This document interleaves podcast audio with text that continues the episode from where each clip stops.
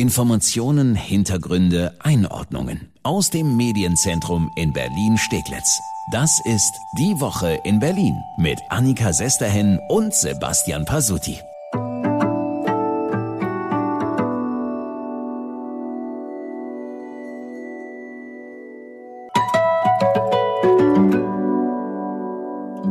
Jetzt darf sie sich daran versuchen, woran Michael Müller doch ziemlich gescheitert ist. Unsere neue regierende Bürgermeisterin Franziska Giffey will doch noch versuchen, die zu überzeugen, die sich bisher nicht haben impfen lassen. Aber erstmal hallo, herzlich willkommen zu unserem Podcast Die Woche in Berlin und Pasutti, frohes neues Jahr. Ja, Happy New Year wünsche ich dir auch, ja. Auch im neuen Jahr ist alles wie zuvor. Wir fassen immer freitags zusammen, was Berlin die Woche bewegt hat. Ja, und auch im neuen Jahr hat sich eine Sache nicht geändert. Corona ist mal wieder das Top-Thema. Allerdings nicht mehr für den alten, sondern den neuen Senat mit vielen neuen Gesichtern, darunter eben Franziska Giffey. Und die hat sich zum Jahresbeginn ein erstes Ziel gesetzt.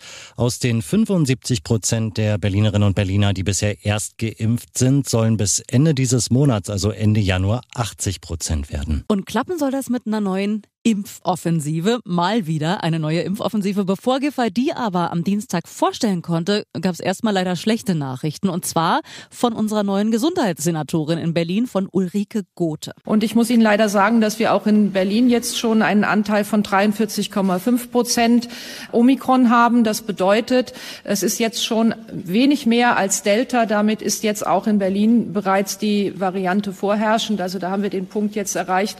Ja, hallo Omikron müssen wir leider sagen. Und was hilft am besten gegen diese neue Variante? So auch wie gegen alle anderen Varianten. Klar, die Impfung. Ja, aber die haben nach wie vor zu wenig Menschen hier bei uns in Berlin. Deshalb Giffey's Impfoffensive. Und sie hat auch schon ausgemacht, wo sie da besonders ansetzen will. In Berlins Brennpunkten. In Neukölln, Wedding, Spandau, Heerstraße Nord. Giffey sagt, da haben sich noch viele Menschen gegen die Impfung entschieden. Unter anderem, weil sie falsch informiert sind. Wir sehen, dass es in bestimmten Communities große Vorbehalte gibt gegen das Impfen, dass Geschichten kursieren von, äh, man kann nicht mehr schwanger werden, man wird unfruchtbar oder impotent oder andere Dinge.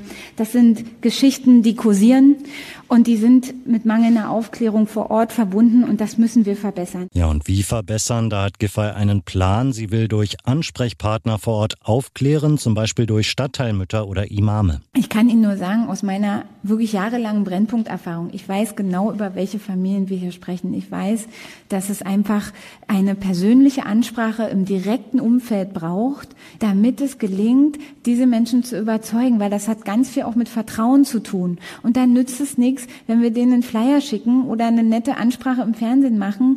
Das klingt ja alles erstmal ganz sinnvoll, was da sagt. Es gibt aber ein Problem. Wir haben nicht die geringste Ahnung, wo sie das her hat. Wo Giffey diese Info her hat, dass besonders Menschen mit Migrationshintergrund sich wenig impfen lassen. Also auf jeden Fall gibt es da keine Statistik zu. So viel können wir sagen. Es wird ja bei der Impfung keine ja, Religionszugehörigkeit oder die ethnische Herkunft abgefragt. Das Robert Koch Institut hatte zwar im letzten Quartal eine Umfrage unter 3000 Menschen gemacht. Da kam auch raus, dass Menschen, die selbst oder deren Eltern nicht in Deutschland geboren sind, etwas seltener geimpft sind als Menschen ohne Migrationshintergrund. Die Umfrage hat aber so einen kleinen Haken. Die war nämlich nur auf Deutsch. Ende des Monats will das RKI dazu nochmal eine Umfrage machen und dann neue Zahlen vorlegen. Ich finde das ehrlich gesagt einen ganz schön großen Haken, wenn die Umfrage auf Deutsch ist. Aber egal. Wenn wir uns mal anschauen, wo aktuell die meisten Impfgegner auf die Straße gehen, dann sind das Bundesländer mit einer geringen Quote von Menschen mit Migrationshintergrund, müssen wir sagen. Thüringen zum Beispiel, Sachsen zum Beispiel. Auch das könnte ein Hinweis sein, dass Giffey äh, doch vielleicht falsch liegt. Ja, womit sie aber wohl in jedem Fall recht hat, ist, dass sich in Gebieten in Berlin, wo es die Menschen nicht so dicke im Portemonnaie haben, also in sozialen Brennpunkten eben, dass sich da weniger Menschen impfen lassen. Das können wir sagen. Und häufig leben dort eben auch viele Menschen mit Migrationshintergrund. Also vielleicht nicht die schlechteste Idee, dort anzusetzen. Das zeigt auch ein Beispiel aus der Thermometersiedlung in Steglitz, auch so ein sozialer Brennpunkt. Diese Siedlung stand nach einer großen Impfaktion im Mai letzten Jahres zu Beginn der vierten Welle dann besser da, als man höre, zum Beispiel die, ich sag mal, reichen Ortsteile wie Dahlem.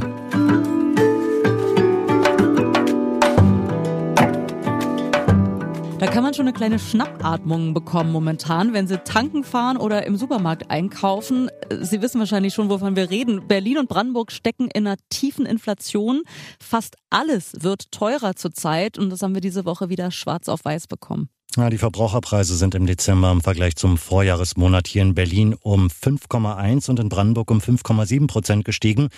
Ja, und wenn wir mal in die Tabelle, in die Details schauen, es wird wirklich fast alles im Jahresvergleich teurer. Ja, ganz besonders auffällig ist es bei Heizöl und auch bei Kraftstoff. Aber auch wenn wir halt in die Supermarktregale mal gucken. Ne? Bohnen, Kaffee plus 13 Prozent, Butter plus 18 und Kartoffeln plus 27 Prozent. Das ist schon echt krass. Und es versaut einem durchaus den Appetit. Die Gründe für die steigenden Preise, hm, ja, davon gibt's viele. Ja, das sind vor allem die Energiepreise. Die haben nach der ganz großen Corona-Krise 2020 2020 wieder deutlich zugelegt. Das macht sich dann an der Tankstelle und bei den Heizkosten natürlich bemerkbar. Außerdem gibt es wegen Corona nach wie vor weltweite Lieferengpässe. Material, Rohstoffe sind knapp. Für die Firmen wird es dadurch teurer zu produzieren, ja, und diese Preise geben sie an uns, an die Verbraucher weiter. Siehe zum Beispiel ganz prominent IKEA. Der Möbelkonzern will sein gesamtes Sortiment um neun Prozent verteuern. Hm klingt jetzt nicht so schön, klingt gar nicht so nach Happy New Year. Aber zur Wahrheit gehört auch, diese hohen Preise aus 2021, die sind ja immer ein Vergleich mit dem Vorjahr, also 2020, dem Jahr der ganz großen Corona-Krise. Ja, müssen wir uns zurückerinnern, die Wirtschaft lag am Boden. Durch Lockdowns gaben Verbraucher weniger Geld aus. Durch die weltweit eingebrochene Nachfrage sanken Öl- und Benzinpreise auf Rekordtiefs. Ja, und dann senkte die Politik im zweiten Halbjahr 2020 auch noch die Mehrwertsteuer. Und das alles zusammen sind Faktoren, die dafür sorgten, dass die Preise praktisch aus einem tiefen Tal kam. Und umso deutlicher fielen jetzt in 2021 die Preissteigerungen aus. Die Verbraucher gaben wieder mehr Geld aus. Die Rückkehr zur höheren Mehrwertsteuer ließ die Preise auch wieder anziehen. Das alles ist natürlich mitverantwortlich dafür, dass wir jetzt so eine hohe Inflation haben, so stark steigende Verbraucherpreise. Ja, die große Frage, die uns, glaube ich, alle jetzt interessiert, ist aber, wie geht's jetzt weiter in 2022? Viele Wirtschaftsexperten glauben, dass die Preise nicht mehr ganz so stark anziehen werden. Zum einen, weil dieser Mehrwertsteuereffekt, du hast es gerade gesagt, im Jahresvergleich dann wegfällt und weil sich auch die Lieferengpässe nach und nach zumindest abbauen dürften. Trotzdem dürfte es noch ein paar Monate dauern, bis wir nicht mehr von einer Rekordinflation sprechen müssen und bis wir vielleicht im Supermarkt dann nicht mehr Schnappatmung bekommen beim Einkaufen.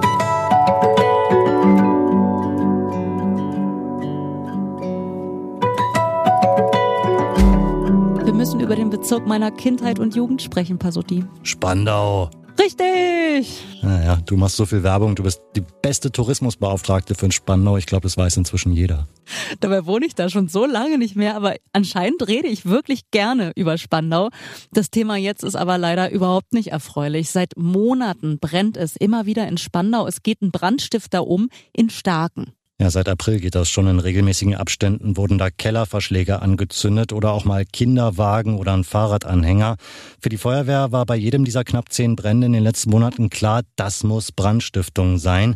Meist waren die Brände in der Nacht gelegt worden. Zwei Menschen wurden dabei in den letzten Monaten auch verletzt. Am Sonntagnachmittag war es dann schon wieder soweit. Da brannte dann ein Hochhauskeller wieder in Starken und wieder im Loschwitzer Weg. Da hatte es schon Anfang Dezember in einem Hochhaus gebrannt.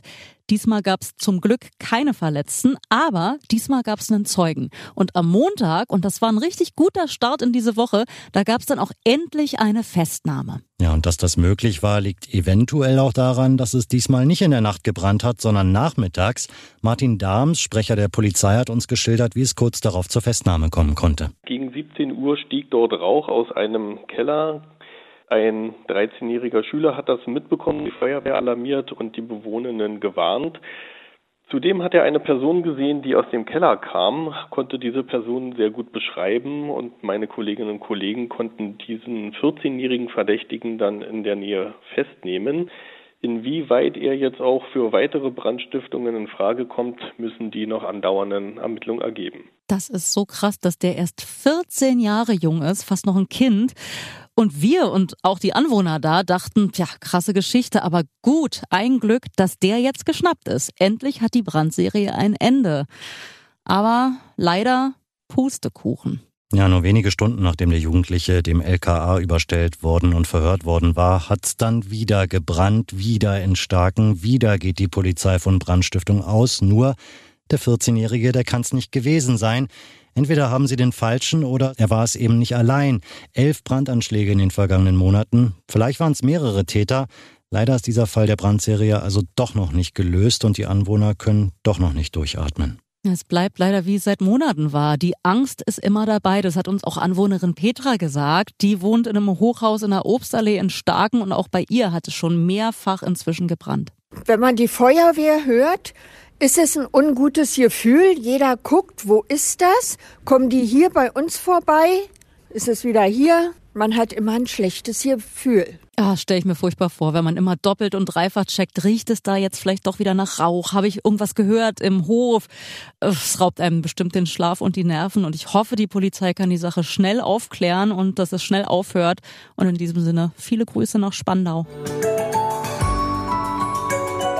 Danke, dass Sie reingehört haben in unseren Podcast Die Woche in Berlin.